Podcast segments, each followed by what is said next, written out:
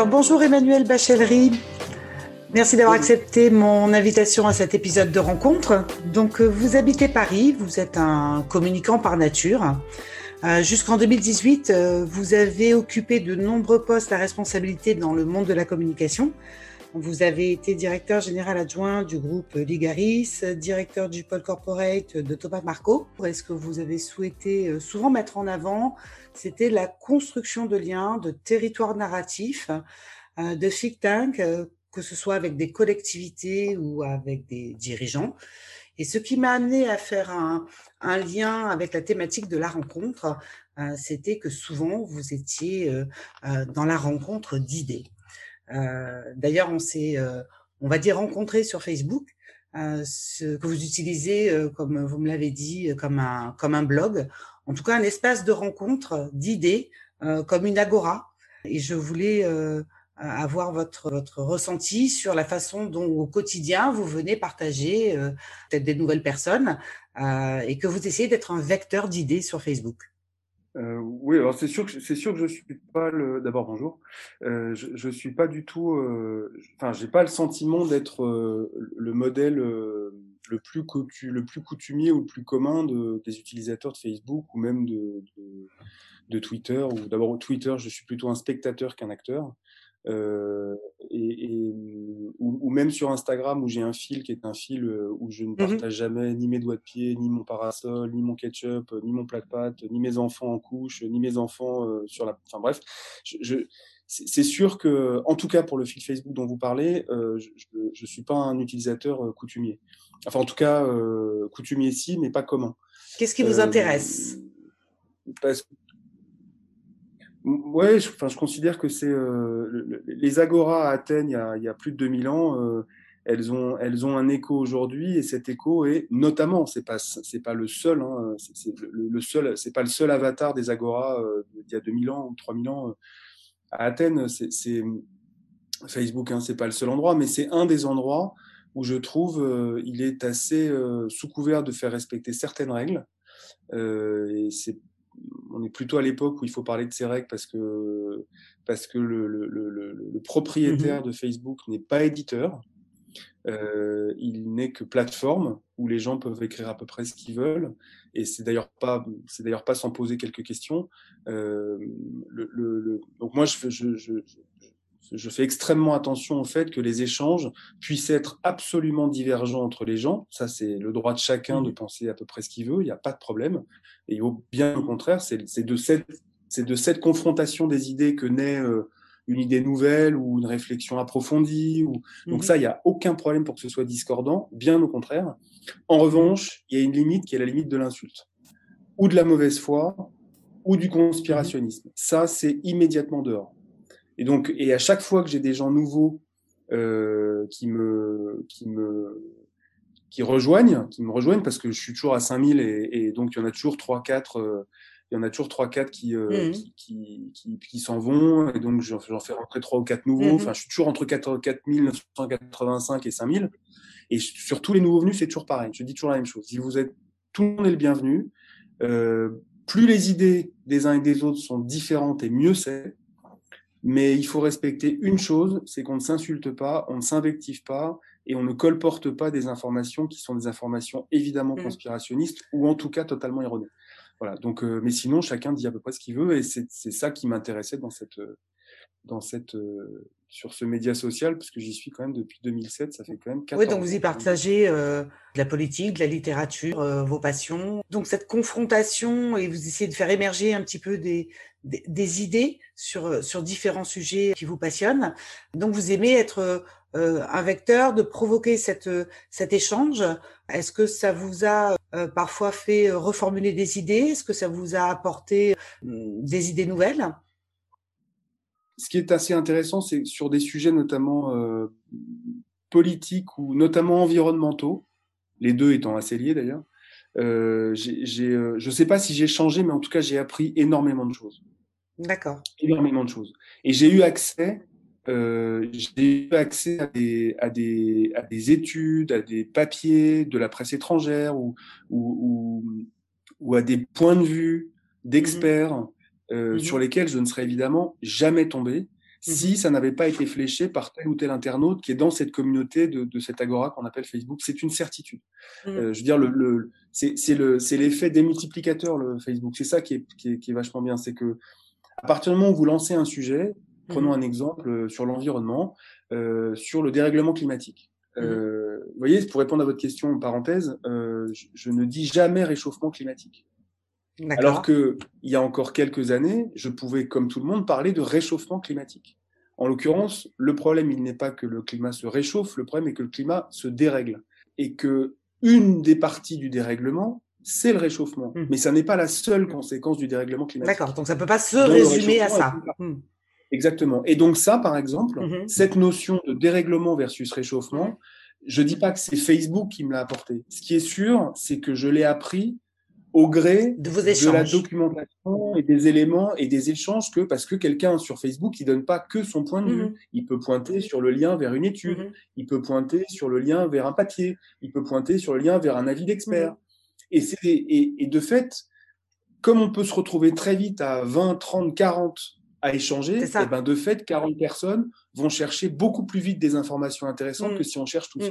Alors justement, dans, voilà, dans, la préparation de l'émission, du coup, euh, vous, vous m'expliquez que euh, quand vous acceptez les profils, vous essayez d'avoir une grande diversité de, de, profils euh, sur, pour avoir justement maintenir une qualité d'échange qui peuvent être justement contradictoires, mais où chacun peut apporter sa pierre à l'édifice et euh, euh d'une discussion, se confronter, mais pour permettre à chacun de progresser éventuellement hein, dans, dans l'absolu euh, positif, de progresser sur euh, un sujet. C'est oui, oui, c'est-à-dire que quand, quand, on constitue une, une communauté, parce que c'est le mot un peu à la mode, euh, il y a deux choix.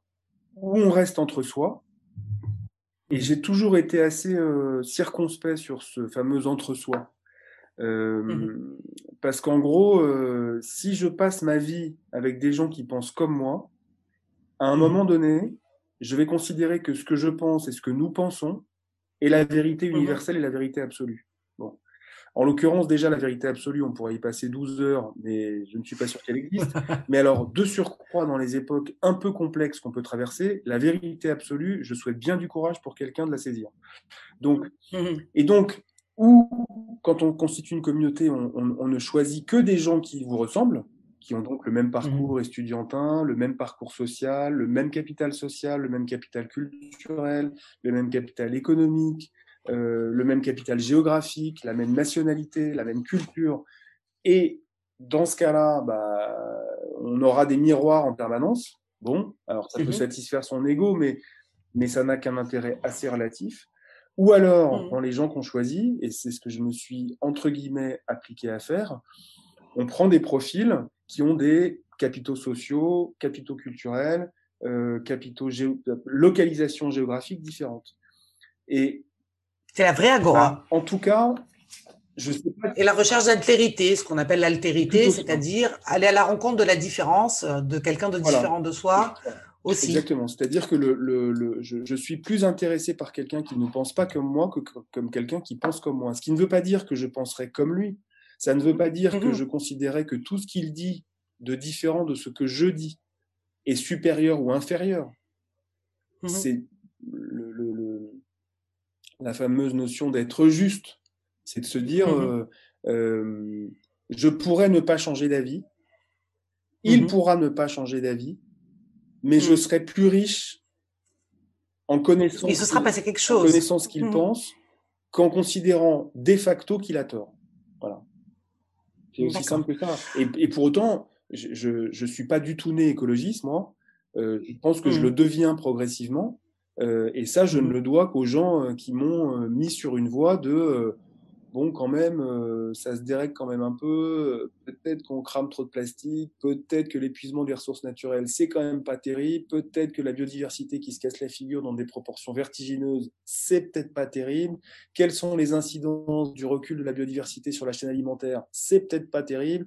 Peut-être que la surpêche, c'est peut-être pas terrible. Peut-être que manger trop de viande, mmh c'est peut-être pas terrible. Bon, bah tout ça, il y a dix ans, euh, j'étais aux fraises complets. Bon, eh ben, cette agora, si on l'appelle comme ça, progressivement m'a alimenté mmh par le biais de discussions, de découvertes de telle ou telle production ou tel ou tel contenu. Et, voilà, et puis progressivement, j'ai changé sur ce sujet-là. Donc vous me demandez si j'avais changé mmh sur ce sujet-là, c'est assez certain. Ce qui ne veut mmh pas dire que je suis un ayatollah vert. Hein.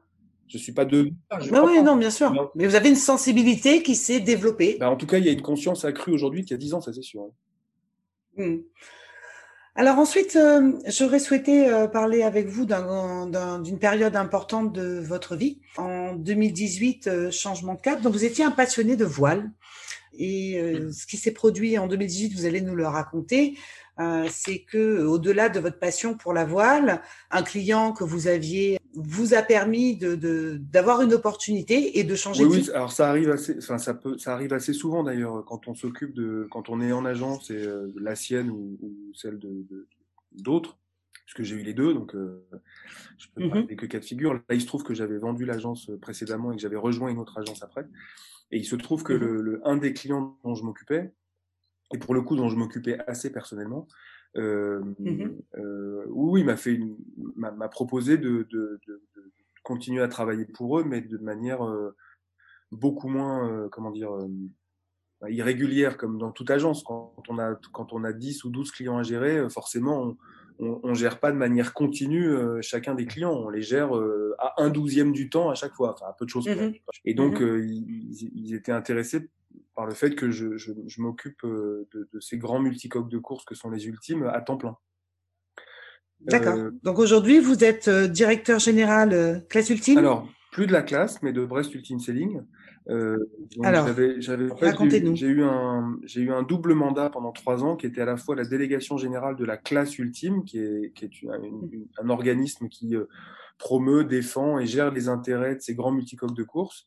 Et concomitamment mhm. à ce premier mandat-là, j'avais un deuxième mandat qui était celui de directeur général d'une d'une entité qu'on a créée il y a trois ans, qui s'appelle Brest Ultimate Selling, et qui là, pour le mhm. coup, euh, euh, peut à la fois gérer des projets de, de, de bateaux de course ou concevoir, euh, produire et gérer des événements de course au large. Et depuis le 1er mhm. janvier 2021, donc depuis maintenant deux mois et demi, je n'ai plus que, entre guillemets, euh, que ce seul mandat-là, puisque la, la co-gestion des deux mandats pendant deux ans et demi avait été rendue nécessaire. Euh, C'était un peu beaucoup d'avoir les deux. Donc, du coup, j'ai conservé le mandat de directeur général de Brest Ultimate Selling et, et j'ai arrêté la classe il y a deux mois et demi maintenant. Donc, euh, D'accord. Donc, cette rencontre avec ce client permet de faire une, de joindre euh, votre première rencontre avec la voile votre passion avec la voile et votre lien professionnel, votre métier. J'ai eu la chance parce que je sais que pour avoir des, des jeunes enfants encore euh, ou des grands ou des jeunes ou des grands adolescents pour être plus précis, euh, parce qu'ils ont 15 et 17 ans mes garçons, mais mais euh, euh j'ai eu la chance de, de contrairement à certains de leur génération, c'est plus difficile de se déterminer, de savoir ce qu'on veut faire, pas faire, euh, dans quel environnement, sous quel statut. Enfin, c'est un peu mmh plus compliqué aujourd'hui de, de, de, se dire qu'est-ce qu'on va faire, comment on va le faire, avec qui on va le mmh faire. Euh, c'est peut-être un peu plus complexe aujourd'hui que ça ne l'était il y a 25 ou 30 ans, mais moi j'ai eu la chance inouïe à 20 ans de, de tomber amoureux du métier de, de alors j'aime pas trop le terme, j'allais dire de communicant, mais en tout cas de, travailler euh, ce, secteur qu'on appelle la communication et qui permet d'être un vecteur et de d'être un vecteur et une, espèce, une espèce de passerelle entre les entre les organisations, entre les mmh gens et de créer ou de tisser du mmh lien. Voilà. Et donc je suis tombé amoureux de ça euh, assez vite et donc euh, ça m'a jamais quitté. Donc je me suis dit tiens je me suis pas trop mmh Mais ça c'était une passion professionnelle. Et il se trouve que dans la vie personnelle, 5, 10, depuis, depuis que j'ai l'âge de 5, 8 ou 10 ans, je suis passionné de mer et de montagne. Et donc, c'est vrai que quand euh, cette opportunité est arrivée, euh, bon, j'ai réfléchi huit jours parce que je, je, changeais quand même un peu de périmètre et je changeais de métier d'une mmh certaine manière, pas complètement, mais d'une certaine manière. Et donc j'ai pris huit jours, mais, mais, mais, très vite la réponse, elle s'est imposée. Euh, euh le fait de pouvoir lier son activité professionnelle à une passion personnelle, bon, bah, mmh c'est des cadeaux que la vie vous fait qu'il faut pas refuser. Voilà. Donc, euh, donc, donc c'est quand même enthousiasmant le matin de se lever, de d'aller réveiller ses enfants, euh, de les voir partir au lycée euh, et de partir à son boulot en se disant, euh, j'ai même pas le sentiment d'aller travailler. Mmh c'est quand même, euh, c'est un luxe inouï. Voilà. Parce que j'ai pas le sentiment de travailler. Oui, et, et, le fait que ce soit, ce soit basé sur une passion, sur ce qui était au départ une passion, c'est ce qui, euh, c'est ce qui est aussi porteur à un moment donné de, force de changement. C'est-à-dire que c'est parce que c'était une passion que ça vous a donné aussi la force de, procéder à ce virage, je pense. Il y avait un aspect très pragmatique, je suppose aussi. Hein, on ne fait pas ces changements uniquement par passion, mais, mais le fait que c'était une passion au départ euh, était porteur, ou pas, dites-moi, de, de, de, cette force qui a pu vous euh, donner l'impulsion de dire oui. C'est pas pour euh, être contradictoire par rapport à ce que vous dites, mais j'aurais tendance à répondre à votre remarque ou question par oui et non. Alors, oui, parce que, encore une fois, le fait de, de, de, de, travailler sans travailler tout en travaillant, c'est un luxe que je considère comme étant absolument inouï. Voilà. Mmh c'est inouï parce que, parce que je sais que j'ai une chance, une immense chance de pouvoir faire ça parce que je crois comprendre que dans des, dans des environnements plus ou moins proches, ça n'est pas tout le temps le cas et que les gens ne mmh font pas forcément que ce qui leur plaît bon, euh, pour gagner leur vie. Donc euh, je, je, considère être, un, être, très chanceux de pouvoir euh, allier à la fois une activité rémunérée et, et, et un plaisir personnel. Bon. Mmh Donc ça, c'est oui. Bah, c'est, voilà. Là où c'est moins oui, et où c'est, où c'est peut-être non, et, c'est, peut-être une, précaution d'usage que chacun ou chacune devrait prendre euh, si tant est qu'il soit confronté à ça, c'est que euh, c'est peut-être plus difficile d'avoir la distance nécessaire et indispensable de temps en temps dans son activité professionnelle, euh, qu'il est donc nécessaire d'avoir, mmh quand il s'agit de travailler sur une passion. Et j'ai pu l'expérimenter peut-être deux, trois fois depuis, depuis. Je pense que si ça avait été un secteur euh, moins passionnel pour moi, euh, si j'avais eu une relation plus froide euh, mmh. avec euh, avec mon, mon, mon, métier ou le secteur sur lequel j'interviens tous les jours, peut-être que deux trois décisions que j'ai prises depuis trois ans euh, auraient été différentes. Mmh. Donc, il faut faire la part des choses entre c'est Évidemment, un luxe inouï, un confort fabuleux et un plaisir non dissimulé de tous les jours de pouvoir travailler sur ces bateaux qui me font rêver, qui font rêver des milliers de gens et qui sont des œuvres d'art tellement c'est des, joyaux technologiques et que je trouve très belles en plus. Donc, euh, donc c'est euh, Loïc Perron, parenthèse, qui dit ça souvent, tout ce qui est esthétique est en général assez efficace. Et je crois qu'il a raison. Donc, euh, donc le, le, le, voilà, c'est un plaisir non dissimulé, un luxe inouï, un privilège. Euh, voilà, il n'y a pas de débat là-dessus. Euh, et donc, je, je, considère ne pas avoir le droit de me plaindre, ne serait-ce qu'une demi-seconde, euh, quand à tel ou tel moment c'est plus rugueux ou plus compliqué qu'à d'autres, comme dans n'importe quel métier tous les jours. Donc, Disons que le fait que ce soit une passion vous permet aussi de trouver une certaine énergie, ah oui, peut-être dans les moments difficiles. C'est porteur aussi. c'est porteur. Euh, alors, quand j'ai euh, préparé ce, ce podcast, euh, dans mon fil d'actualité, euh, j'ai croisé euh, un de vos posts sur belle déclaration euh, que vous faisiez à, à, un professeur de français que vous avez connu au lycée en première. Et j'ai tout de suite du coup pensé que vous seriez sensible à, à la thématique de ce podcast. alors, est-ce que vous pourriez nous raconter cette rencontre avec ce professeur? Oui, je vois à peu près à quoi vous faites référence. C'est une histoire toute simple. Hein. On est en première, euh, donc j'ai 15-16 euh, ans, ou à peu près, ou 16 ans, oui, 16 ans. Euh, c'était une, c'était une professeure très sévère, qu'on craignait pas mal parce qu'elle était, elle était très rude, très exigeante, très rugueuse, pas du tout dans l'empathie. Enfin, mmh c'était, c'était une femme assez revêche. Et je ne sais plus pour quelle raison, mais c'est les mmh hasards de la vie magnifique. Euh, on avait cours de 16 à 18, je me souviens. On finissait notre journée euh, par deux heures de français. Et est-ce que c'est la circonstance qui a créé le moment? Est-ce que c'est euh, une question d'un élève? Qu'importe. Mmh le cours n'a pas duré deux heures, mais trois heures et demie. Et euh, c'était un cours d'introduction aux lumières. Mmh au départ, c'était l'idée de, de, de, la thématique du cours, c'était l'introduction aux lumières qui est au programme de première, enfin à l'époque en tout cas. Euh, et, euh, et, elle a, et elle est partie, elle a, elle a disserté pendant près de trois heures et demie sur sur Descartes, sur Rousseau, sur Diderot, sur Voltaire, sur Montesquieu.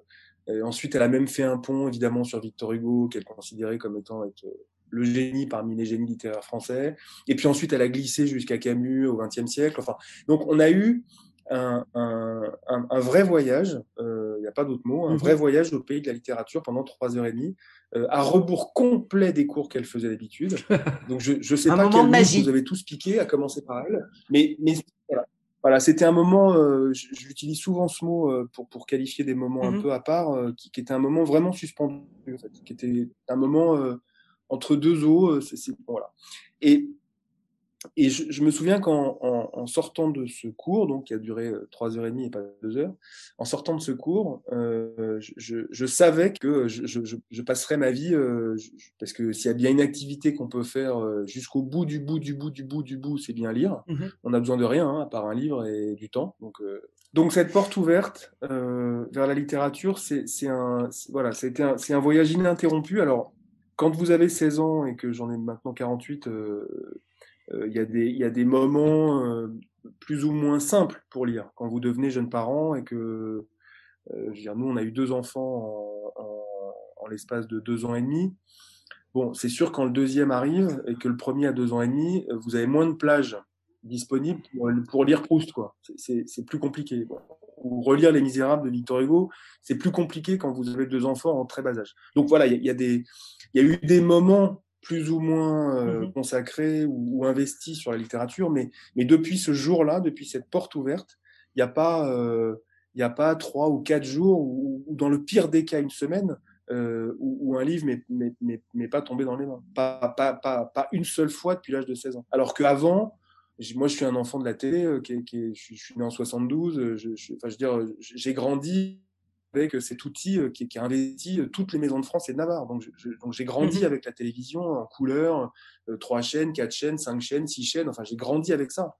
Et donc, j'étais plutôt un enfant de cette télévision-là. Donc, donc je, je, lisais ce qu'on me demandait de lire à l'école, et puis je lisais ce, qui, ce que mes grands-parents, voilà, ou ce que mes parents ou mes grands-parents m'imposaient de lire l'été, pendant les vacances, le week-end, une heure par jour. Enfin, voilà, mais c'était c'était c'était un c'était une c'était un exercice.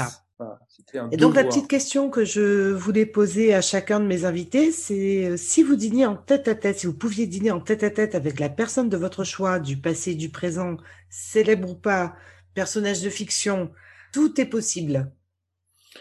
Alors ça c'est une question horrible parce que hum, parce que j'aurais pu vous répondre Louis XIV, Napoléon, Richelieu, Mazarin, Émile Zola, Clémenceau, Kennedy, Obama, David Bowie, Mick Jagger. voilà. Mais s'il devait en rester qu'un, voilà, s'il devait, s'il devait en rester qu'un, une personne, parce que je n'ai le droit. Je, voilà, si je, je, si je ne devais choisir qu'une seule personne, euh, je crois que ce serait Victor Hugo. Est-ce que vous pouvez me dire pourquoi Victor Hugo? Vous aimeriez euh, échanger sur quoi? Alors, vous, auriez des questions particulières à lui poser? Alors, je ne sais pas si. Euh, oui, alors pas qu'une d'ailleurs, mais, mais, mais c'est plus. J'aurais pas forcément de questions parce qu'il a quand même beaucoup écrit et pour le coup, on a pas mal de réponses aux questions qu'on on aurait si mmh. on l'avait en face de nous.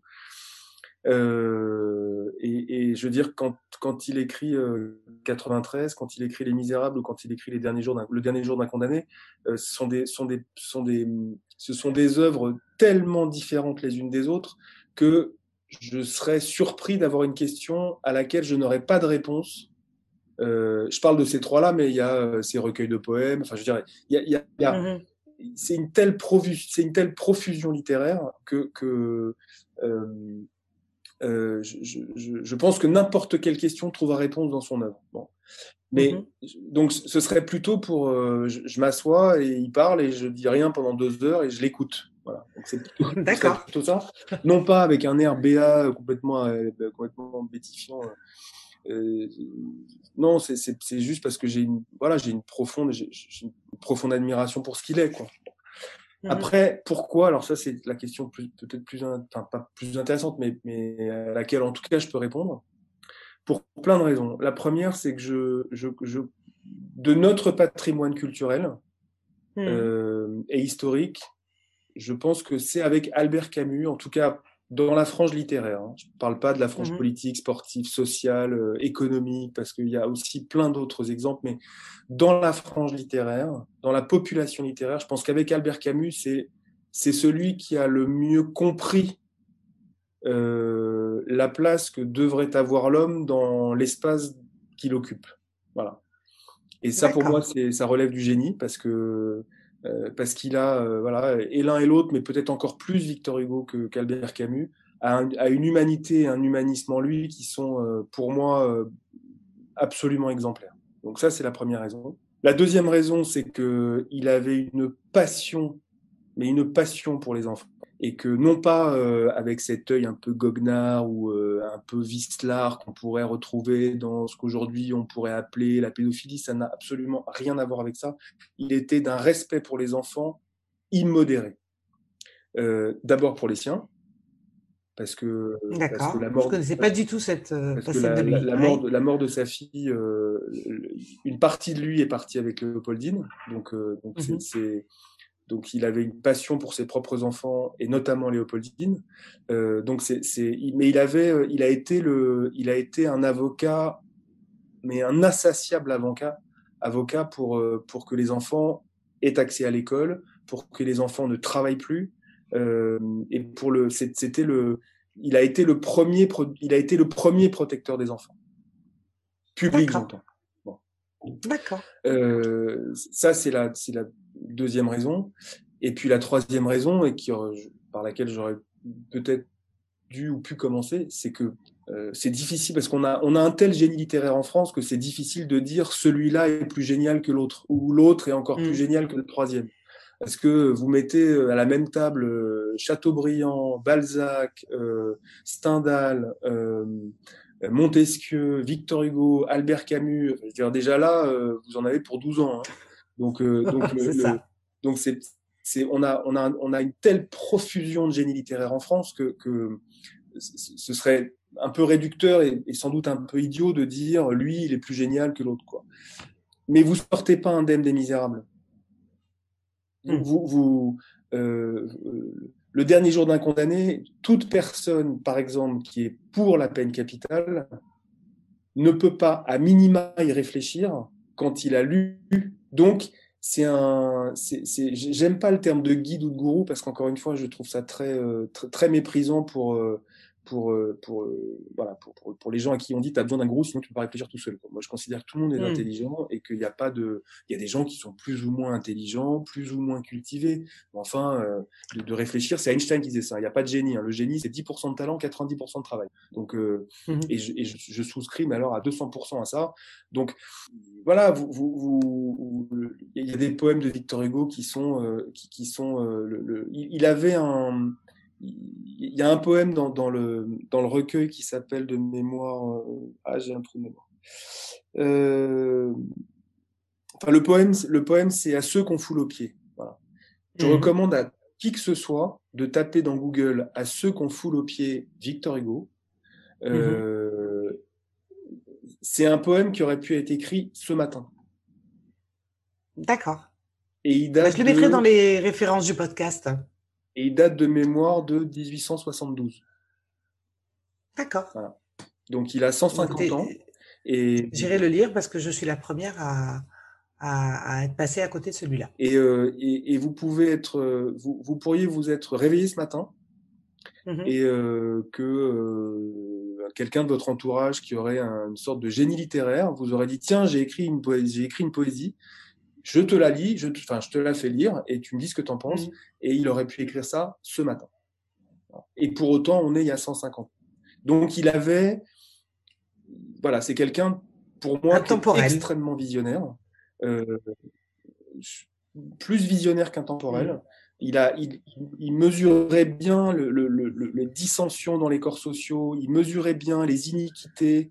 Euh, J'aime pas le terme d'égalité et d'inégalité, donc je préfère iniquité. Il avait, il avait, il avait parfaitement mesuré l'absolue nécessité de l'école, mm-hmm. notamment pour réduire ces iniquités. Mm-hmm. Et donc, euh, pour justement réduire ces fractures entre les différents groupes sociaux, il avait compris, bien avant tout le monde, que l'école était le vecteur idéal. Et donc, il s'est vraiment battu pour l'instruction des enfants. D'accord. Donc, euh, donc c'est, c'est, euh, il a été un parlementaire euh, extrêmement véhément. Il est, il est, c'est, c'est un, c'est un, voilà, c'est un, c'est un, c'est un immense démocrate avant l'heure. Donc voilà, pour toutes ces raisons. Victor Hugo. et puis il était, puis il a quand même été en exil quelques années à Guernsey. Guernsey qui est quand même une île qui est, qui est un paradis sur terre. Bon, alors donc vous aimeriez rencontrer Victor Hugo à Guernsey. Voilà, chez lui, ouais. Parce qu'il avait, en plus, il avait, chez lui, à Guernsey, il avait un, il avait un, si euh, vos auditeurs ou vous-même vous avez l'occasion de la Guernsey, allez-y, parce que il avait dans la maison qu'il avait à Guernsey, qu'il avait acheté pour, mhm. euh, dans le cadre de son exil, qui a quand même duré euh, près de 20 ans, il avait une, il avait un, comme un comme un espèce de jardin d'hiver surélevé. qui était son cabinet d'écriture et dans lequel il voyait, il avait, il était face à la mer. Il avait cette, On retrouve la mer. Oui, mais la mer, non, mais la mer, c'est un, la mer, c'est un, comme la montagne d'ailleurs, sont des lieux de, de réflexion, mhm.